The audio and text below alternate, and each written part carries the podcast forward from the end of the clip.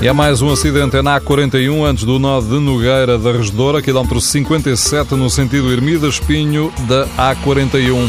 Estamos a 20 minutos das 10, agora com a revista de imprensa do Desporto, Paula Dias.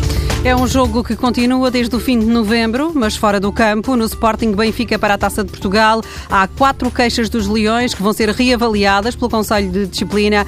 O Record, que teve acesso ao documento enviado uh, pelo Conselho de Justiça, adianta que este Conselho dá razão ao Sporting e que Eliseu e Jardel arriscam castigo. A bola também publica a notícia, fala numa vitória parcial do Sporting sobre o Benfica e com todo este caso está ao rubro o derby de 5 de março em Alvalade para o campeonato. Neste caso da taça ainda se aguarda por uma decisão sobre uma alegada agressão de Slimani a Samaris. Na capa dos jornais da Liga Europa, Porto e Sporting já não lá moram, caíram perante adversários alemães. O jornal O Jogo diz que houve chumbo a dobrar e a bola recupera uma velha máxima do futebol e no fim ganham os alemães.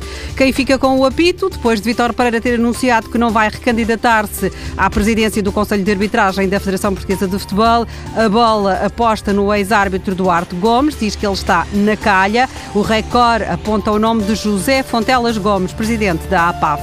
Cristiano Ronaldo não desiste. Na véspera do jogo com o Atlético de Madrid, o jogador português está na capa do AS, dizendo que é preciso lutar até ao fim, numa altura em que o Barcelona está na frente da Liga Espanhola, oito pontos de vantagem sobre o Real Madrid. O jornal Marca ocupa-se das contas na Liga Europa e escreve que o futebol espanhol manda na Europa. Lá estão, no sorteio dos oitavos de final, o Atlético Bilbao, o Valência, o Sevilha e o Villarreal. É o pleno espanhol, resume o mundo deportivo. Ainda em Espanha, é hoje que pode ficar a saber tudo sobre Neymar. O diário Sport anuncia um exclusivo sobre o brasileiro, como vive, como se cuida, a relação com Luís Henrique, como lida com a pressão. Lá estão também os segredos da preparação física de Neymar. No dia em que a FIFA elege o novo presidente, os jornais anunciam um mano a mano entre Gianni Infantino e o sheik Salman Al Khalifa. Ele tem eh, muitas federações asiáticas eh, ao lado dele, mas é muito criticado por causa da questão dos direitos humanos no Bahrein.